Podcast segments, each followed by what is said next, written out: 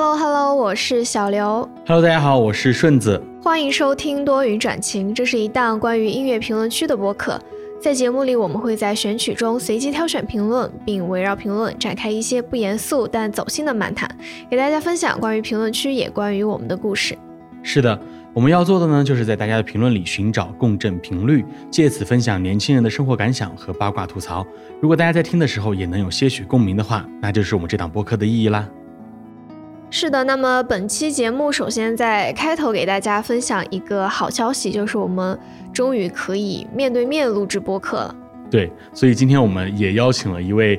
比较重量级的嘉宾来到我们的播客间，一位从业多年、创作经验非常丰富的编剧老师。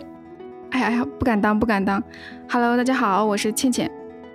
邀请到倩倩来做我们的嘉宾，在开头我就有一个很好奇的点，就是倩倩之前有没有和一些知名的演员进行过合作之类的呢？嗯，有还是有的，可能当时也算是准一线吧，就不过因为各种原因，然后就被封杀了，所以 就当没有吧。那我我觉得倩姐肯定一定也写过一些跟恋爱相关题材的作品啊，对，就是因为恋爱题材本来就是比较受欢迎的，然后大家都喜欢谈恋爱或者是看别人谈恋爱，所以就也写的蛮多的。所以本期节目我们要讨论的一个话题也是和恋爱这个大主题比较有关联的。那在讨论之前呢，我们先说一下今天我们要聊的评论区选自于告五人的《给你一瓶魔法药水》。一扇门就通往银河系，一瓶魔法药水，我们一起去太空旅行。宇宙的有趣，我才不在意，我在意的是你牵我的手，朗朗跳的心。宇宙的有趣，我才不在意，我在意的是你想跟着我去月球航行。宇宙的有趣，我才不在意。嗯，听完了这首歌呢，我们之所以会选择恋爱脑这个话题，也是因为前段时间看到热搜说的是一个从大山走出来的考上研的女生，然后为了刚认识三个月的男朋友，选择了退学回家相夫教子，回家生育。然后网友关于这个女生的评价呢，也总是会提到一个词，就是恋爱脑。不知道倩倩前段时间有没有看到这个热搜啊？看到了，看到了，就很多评论，这很多平台都在发这个新闻，然后评论里我看到也是吵翻了天。嗯，但是这件事后面也有反转，就是说这名女生她男朋友其实并不是一名简单的托尼，名下有两家营销公司还是什么，所以我们也就不针对这件事情进行讨论。不过我我们身边哈确实也存在一些恋爱脑的朋友，那今天我们就聊聊自己和身边朋友们的恋爱脑故事。嗯，就比如说我曾经就是一个恋爱脑。那为什么会选择这首歌呢？其实因为我当时听这首歌的时候，看见评论区，然后大家对于这首歌也有不一样的思考和想法嘛。有的人憧憬爱情，然后也有的人他认为宇宙的有趣不是一个人能比上的。啊、对，就这首歌也被好多人用作短视频的 BGM，就是特别是其中那句“宇宙的有趣我才不在意，我在意的是你牵我的手”，而乱跳的心配上情侣牵手、拥抱之类的这些照片，然后就是做出来那个效果就显得特别甜。嗯，但是就像就像刚刚小刘说的那样子，在评论区也存在一些不为爱情所动的朋友，就比如说这这位叫做夏天的快乐的用户，他留言说：“我还是比较在意有趣的世界，不要做恋爱脑好吗？”既然今天我们要要聊恋爱脑，那我就还挺好奇的，不知道小刘和倩倩有没有过恋爱脑的阶段呢？那我想先问一个问题，就是恋爱脑在你们这儿的定义是什么呢？我觉得恋爱脑可能不是单指一类人，可能是一种行为，就是很多时候，嗯、在外人看来，然后这种行为是在恋爱中很降智的行为，我觉得这是恋爱脑。呃，如果让我来说的话，可能就是就是一个人啊，就是为了所谓的喜欢，然后就是无底线的妥协，然后又为了喜欢的人，然后不仅伤害了自己，然后还会伤害到一些无辜的人。我觉得这种行为就是不是单纯的一个爱情，而是就这种行为会比较偏恋爱脑的那种行为，就是不理智的嘛。对，就不理智，就也也不一定算降智啊，就反正就是不理智，可能会更，呃，在我这里可能更合适一点。人身攻击。那我应该是没有的，就是我可以说是反恋脑协会的终身会员，而且是那种劝分朋友八百次，最后坐在婚礼上吃席的那种。我可能没有小刘那么果断坚决啊，就比较中间一点，然后大部分时间可能都是理智型的，就是偶尔会轴一下，转不过弯。那顺子你呢？有过吗？我前面也说了嘛，我曾经是个恋爱脑，就是。比如说，大家可能年轻的时候不懂事，都会有这么一种阶段。然后，比如说跟前任已经和平分手了，但是我还是会去求复合，就是有点卑微的那种感觉，然后放不下，然后去找他，然后希望能够挽回他的心，然后做一些很扯的事情。然后，但是我现在就是那种不吃回头草的人，就是我打死都不会复合的，因为我觉得谈恋爱这个东西，分手就有点像阴沟里翻船。你翻一次船还不够吗？你还要在这个阴沟里翻第二次船。但我觉得这种就是恋分手后还要纠缠的话，看程度吧。就一次两次也还好，就不算是恋爱脑。但是被对方已经很果断拒绝了，还是放不下的话，这种纠缠不清可能就比较算了。然后说到这个，其实今天早上我和我朋友，他叫团子嘛，我和他就回忆起了他之前的一件事情，就是他几年前和他当时那个男朋友分手之后。然后他就是说，他为了见一面，可能我觉得他也有那种想复合的想法吧。然后他就跑去很远很远他那个前任家楼下去等他，但是他前任就是那种很坚决，就是绝对不会复合的那一种嘛。然后我当时听他说他去找他的时候，我真真的就是一股子火冲上了脑袋。我就说你去找他干嘛？我说明明都分手了，就完全没有必要。其实我也干过类似的事情。然后就是我在团子他谈恋爱的时候，就是越了解他和他对象的一个相处的过程嘛，然后就是劝分的越厉害。很多时候就是不知道是朋友滤镜还是就事实就是这种嘛，我就感觉他们就都配不上我的朋友。嗯，那如果还相爱呢？就这种吃回头草，算不算恋爱脑呢？嗯，我觉得可能在我的判断，我觉得恋爱脑它。就像我前面说的，它不是一个是选择一个结果，更像是一个状态和一个行为。然后好多人就说恋爱就会有点智商降低的感觉，我觉得好像就是在描述恋爱脑这个事情。啊，对，就就会做一些不理智的事情嘛。对，就是他这种不理智的话。也可以就是说伤害到了自己的利益啊，或者说影响到了自己未来的一个发展，比如说就像工作晋升啊、学业深造这种嘛。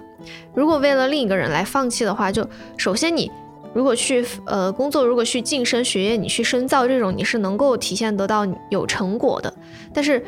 你这这段恋情就不一定有成果哈。如果你放弃了这种发展，然后恋情也也没有好的结果，那就是竹篮打水一场空。然后首先我不可能这么做，然后其次别人为了我这么做，我也觉得可能会有压力有负担吧。嗯，哎，我我之前也关注过一名美妆博主，就是而且你们也知道嘛，能当美妆博主的人大多都是很漂亮很美的。然后，然后这名美妆博主的他家世也好呀，就本来大学毕业过后他有机会出国留学的，但就因为当时的男友不想异国恋，就放弃了这个机会。但是他们后面还是分手了，而且那个男那个男生还。骗钱又出轨，然后这个这个女生就是后面又在微博上就就发过类似的就是因为没有出国留学而后后悔的微博嘛，然后其实这种可能，哎也算恋爱脑的一种，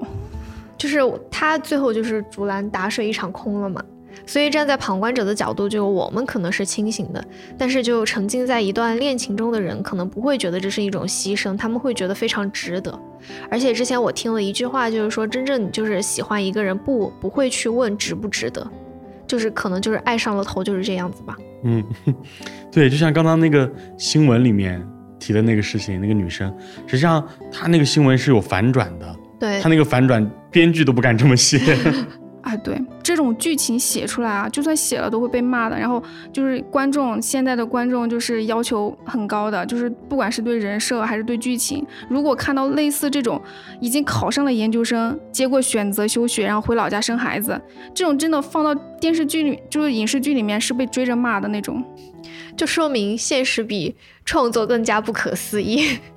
包括我之前了解到，大家在看一些小说的时候，就是即便是这种虚拟的创作嘛，然后大家也就很看不得里面的主角为了另一方，然后为了自己喜欢的人，比如说，嗯，高考故意考差呀，或者放弃了自己的某个志愿啊，这种事情嘛，这种影响到前途的事情，可能就读者都不是很愿意看到，甚至就是说，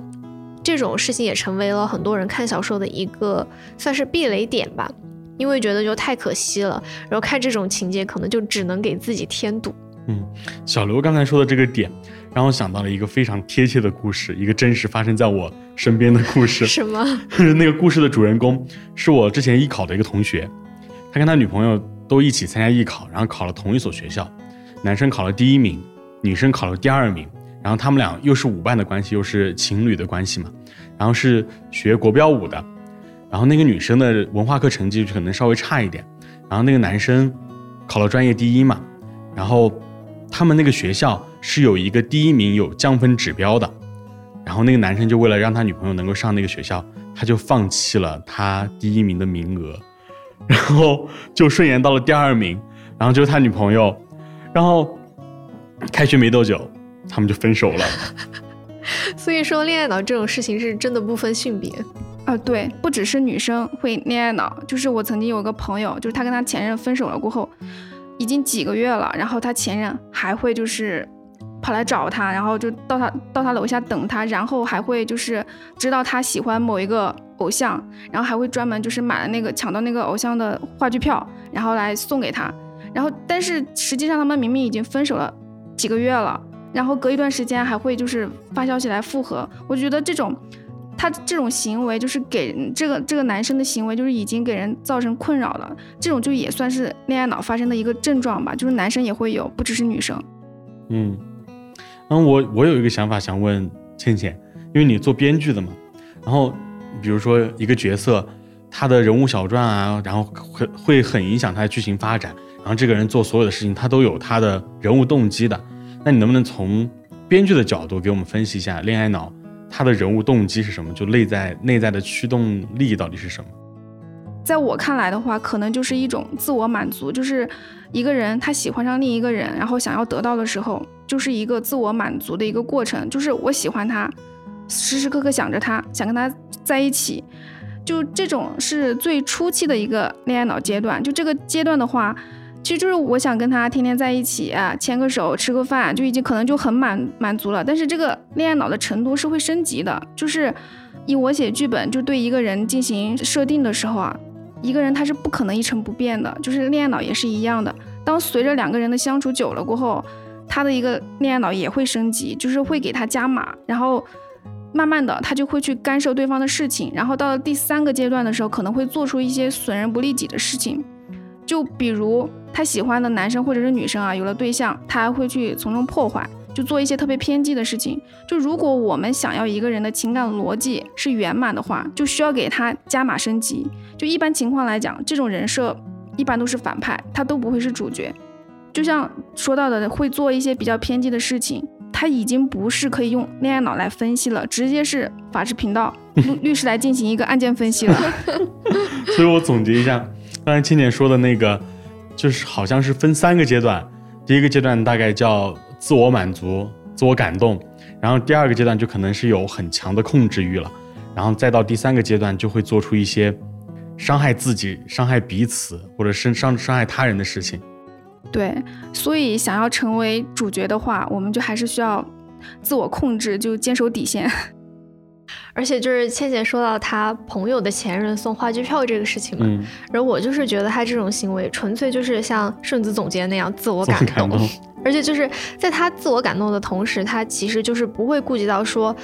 她想去找的那个人的心情是怎么样的，别人是不是有负担的，他只是说就我有这个情感，我想表达，我想宣泄出来，然后我想对你好，我就去做了。但是他就是不会，嗯，想到送你电影票啊，或者给你发短信的时候啊，你到底想不想接受这种好意或者这种情绪的表达吧？对，就实际上，如果你正正儿八经就遇到这种事情，就哪怕那张票很想要，但是情感底线就告就会告诉你，这个票是不能要的，因为已经分手了，你就不能再接受别人的这种有目的性的一个好意，因为这样会让会让对方有一个错觉，就是只要我接受了，就就是给他一个机会。嗯，所以就是觉得收了他的票，他还还会觉得你对他有余情这种。对对对，如果就是当我们以后啊遇到这种恋爱脑的人的话，你的处理方式是非常重要的。就是我个人觉得，就直接拒绝任何好意，甚至是沟通的机会，是最这是最有效果，就是避免麻烦的。嗯，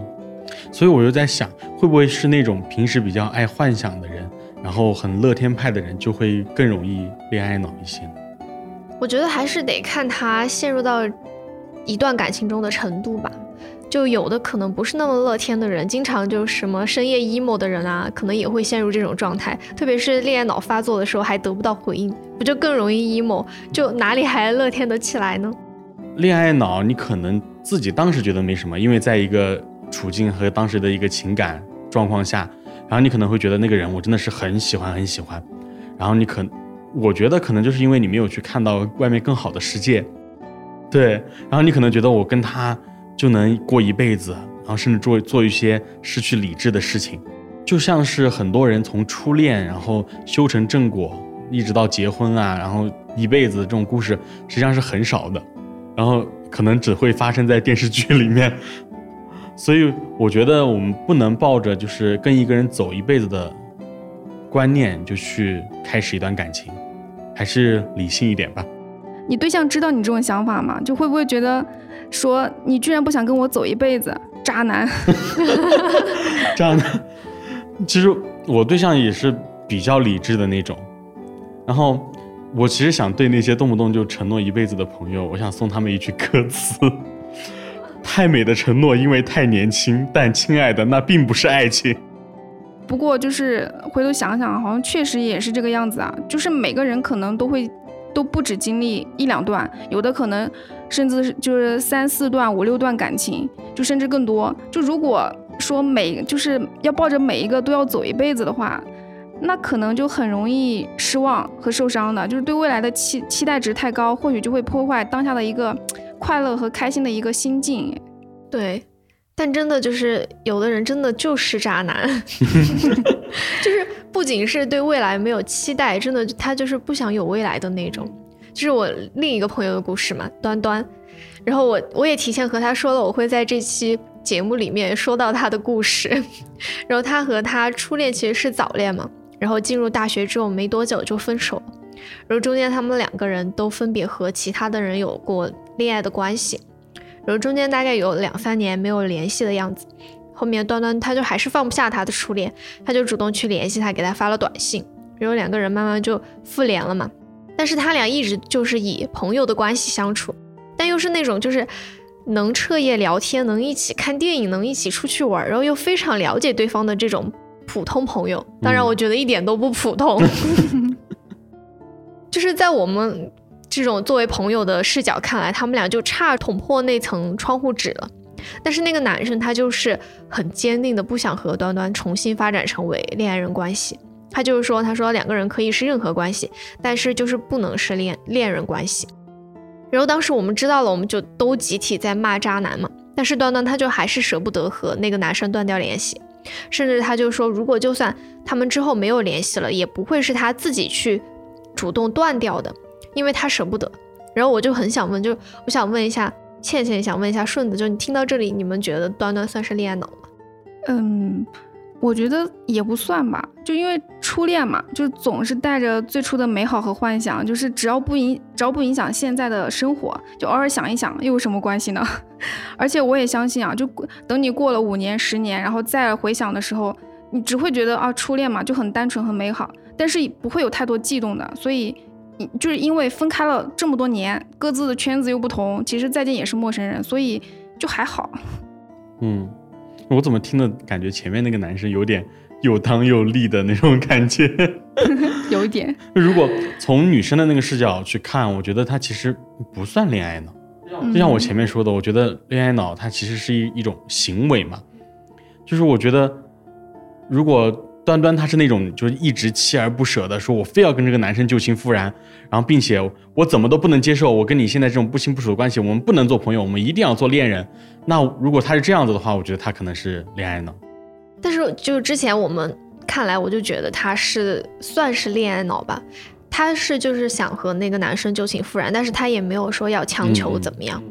然后上个星期我们就又因为这期选题，然后就聊到了这些事情。然后当时我们是在肯德基，我们从下午六点半，然后聊到了九点半才走。然后我那天晚上就被他说服了，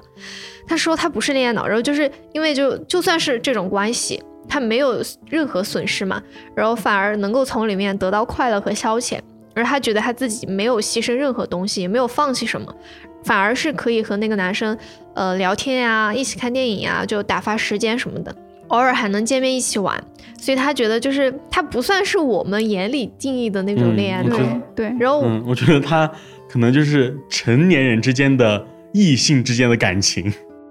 然后我当时听完一想，好像就也有一点道理吧，然后我就被他说服了。当然，就是他本身在这方面就是很会分析、很会就说话的一个人。我我也把他称之为我的一对一情感咨询导师。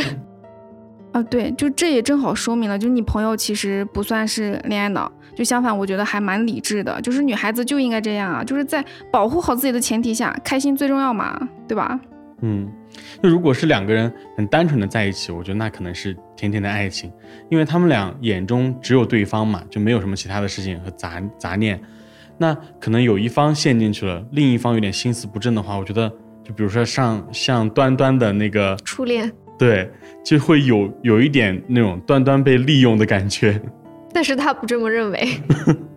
这种其实就是看两个人的频率在不在一条线上面吧。如果两个人都很爱对方的话，那就是说你去爱你去付出这种是有回报的，那自然就不会被称为恋爱脑。那大家都会祝福生日就把酒剑扣按爆的那种程度。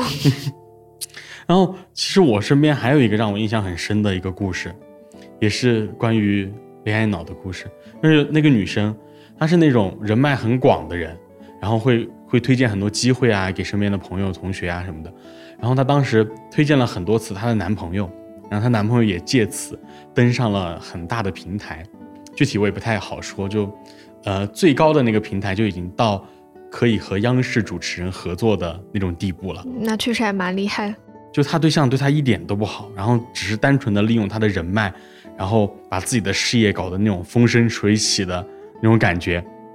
然后更离谱的是，这个这个男生呢，他的妈妈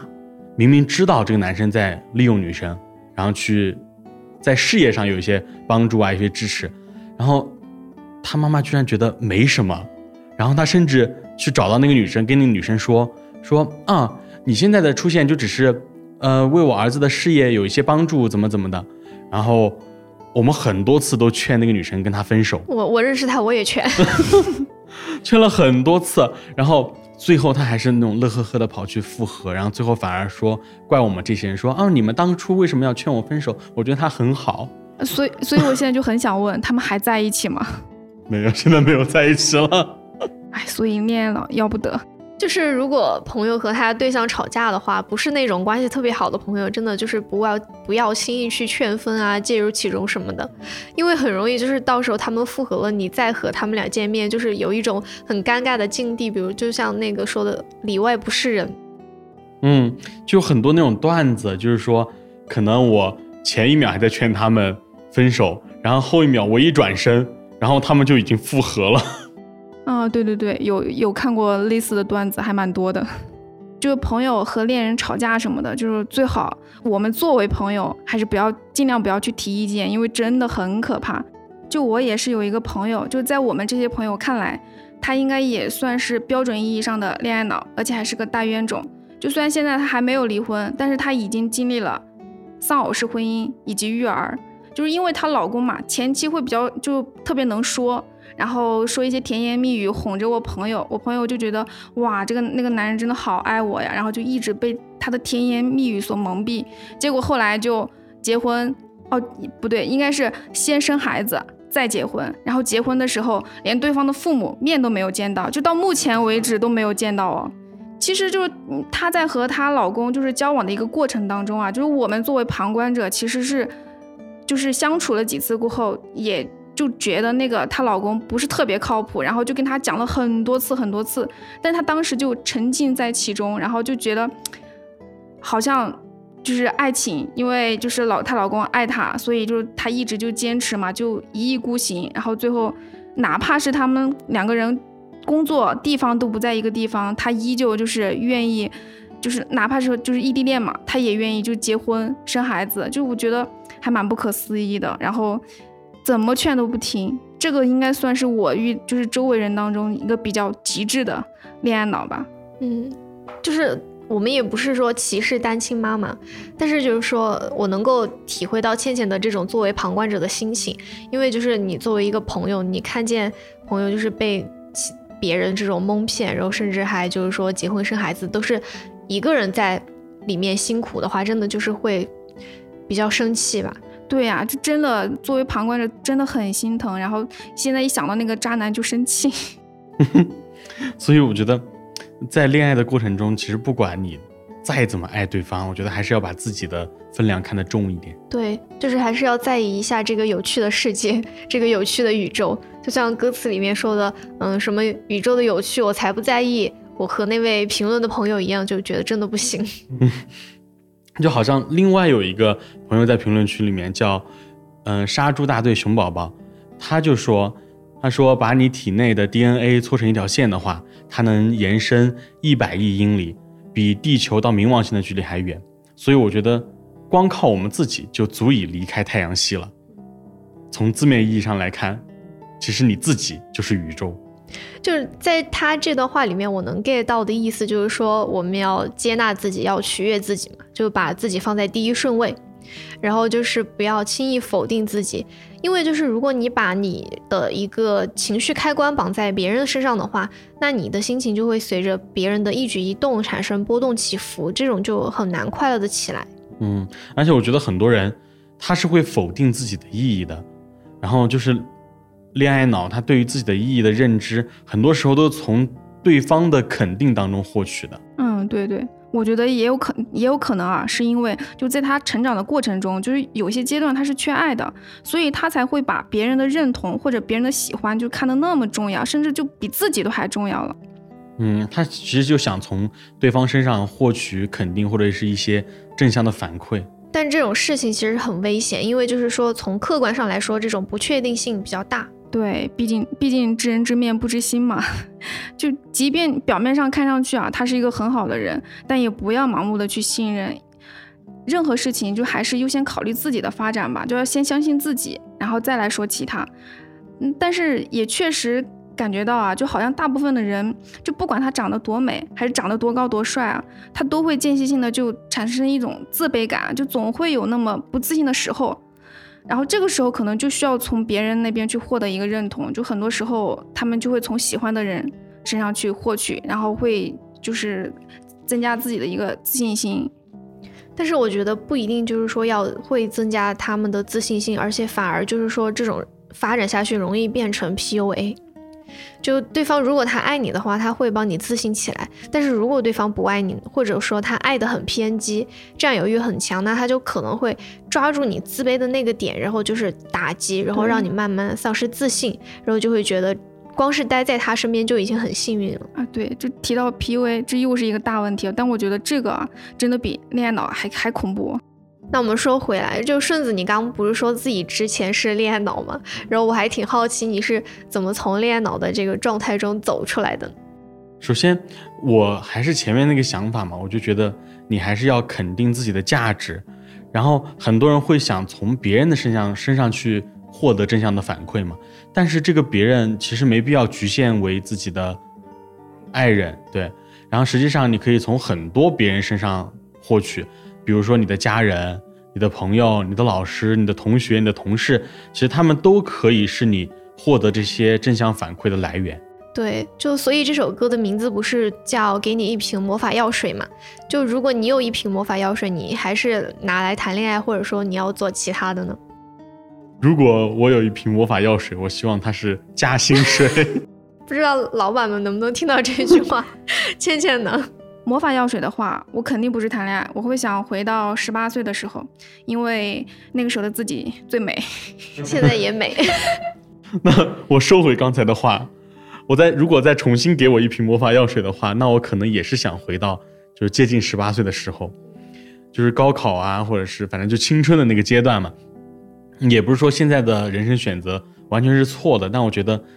或许回到那个时候，我想尝试一条新的路。嗯，其实我本来想的是，如果有这样一瓶魔法药水的话，我要让自己能够养成每天能够早睡早起的 习惯。但我听完倩倩说那个要回到十八岁，我发现如果让我选择的话，我应该也是想回到十多岁那个中学阶段吧。然后有一些选择，我可能会推翻重来。或许之后可以聊一下关于遗憾的话题。我们。但不知道你们有没有看过一部电影啊，叫《蝴蝶效应》。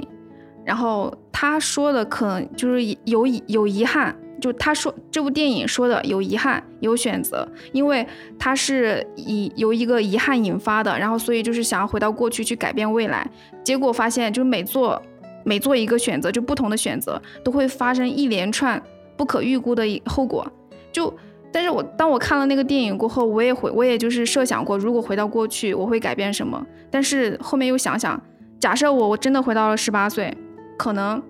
还不如现在呢。所以，所以现在也挺好的，就是因为就是他只有回到过去的能力，他没有预知未来的能力。就是你不知道你做了这个选择选择之后会发生什么。但是我觉得。人活在这个世上，可能总会要带点遗憾吧。你做了选择 A 之后，你总会去好奇，如果我当时做了选择 B，那会有一个怎么样的生活？我会遇见什么样的人？嗯，所以说，如果即使给曾经恋爱脑的那些人，或者是我自己一瓶魔法药水的话，说不定还是个恋爱脑。就像歌里唱的那样，用来谈恋爱。对，就还是会做一样的选择。但其实我觉得恋爱脑这个可能也不是说就是一件完全错误的事情，可能他们真的乐在其中，只是我们作为旁观者没有办法体会到这种情绪吧。对啊，这大家都是其实都是成年人嘛，自己做的选择，就不管结果是好是坏，肯定都是自己承受，就旁人也帮不了什么，只要自己开心。最后假设没有好的结果，就当是交学费了呗，就以后只能尽量避免不会这样了。嗯，其实很多时候，就朋友们谈恋爱的时候，作为旁观者，我们的态度应该也没有那么重要了。嗯，而且很多现实中那种故事的情节已经离谱到，就是编剧老师都编不出来。